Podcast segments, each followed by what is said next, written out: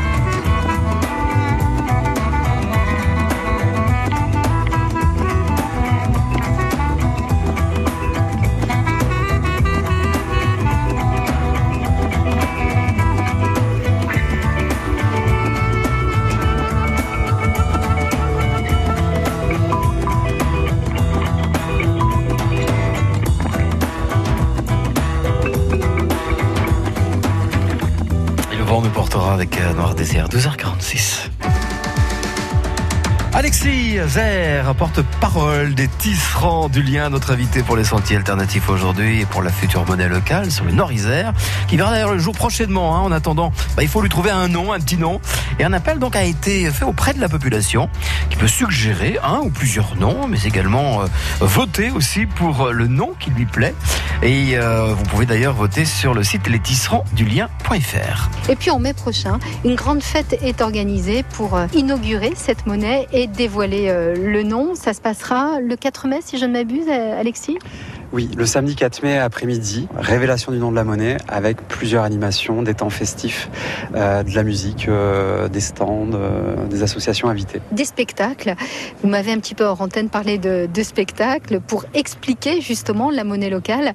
C'est une, magnifique idée, ça. Vous allez donc grossir le trait, c'est ça, avec vos personnages?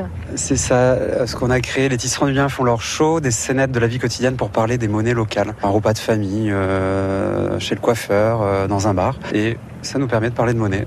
Une représentation le 4 mai, euh, des jeux pour comprendre comment fonctionne la monnaie, euh, une buvette aussi pour se désaltérer, quelque chose autour de la gouvernance, euh, voilà, et d'autres surprises. toutes les infos sur notre site internet. Alors Alexis, j'imagine au cours de cette journée également des, des ambassadeurs ou de futurs ambassadeurs de, de cette monnaie. C'est c'est le moment de s'y mettre aussi, peut-être, hein, de dire bah tiens moi je suis intéressé, on vient assister à cette journée du 4 mai et puis on voit comment ça se passe et, et si on adhère, évidemment. C'est ça, on vient découvrir. Les citoyens peuvent parler de, des personnes où ils dépensent leur argent, où ils peuvent euh, proposer euh, voilà, des temps d'échange et aussi un puzzle euh, avec un dessin qui va révéler le nom de la monnaie où on pourra repartir avec une pièce du puzzle. Parmi les temps forts de cette journée Alexis, qu'est-ce qu'on peut retrouver? La révélation du nom de la monnaie autour de 17h et la fin avec un concert, on l'espère. On est en train d'être de, de, de, d'être en lien avec des groupes pour euh, confirmer ça. Alors Alexis, donc si euh, on a envie de voter, il est encore temps, hein, jusque, jusque fin avril. Euh, il faut aller où Euh, Via Internet, j'imagine, une plateforme? Oui, nom de la sinon tout simplement notre site internet www.lestisserandsdulien.fr. Et il y a les liens. Il y, a, il y a tout ce qu'il faut. Bon, bah écoutez, on se retrouve le 4 mai prochain. Moi, j'ai hâte de savoir. Alors, une petite piste comme ça, hein Dauphin, Dauphiné, Nord-Isère, non? Euh, le 4 mai On va pas le savoir beaucoup à l'avance, nous, nous non plus en fait. Effectivement, ça reste un peu secret jusqu'à la fin. En tout cas, Alexis, je vous remercie. À bientôt. Au revoir. Merci. Bien. Si vous avez des idées surtout, n'hésitez pas. Demain, nous parlerons de toute autre chose avec Christelle Claude, qui est la présidente de l'Association nationale des centrales villageoises. Nous parlerons d'énergie renouvelable. Tous ces reportages à retrouver bien sûr sur notre site internet francebleu.fr.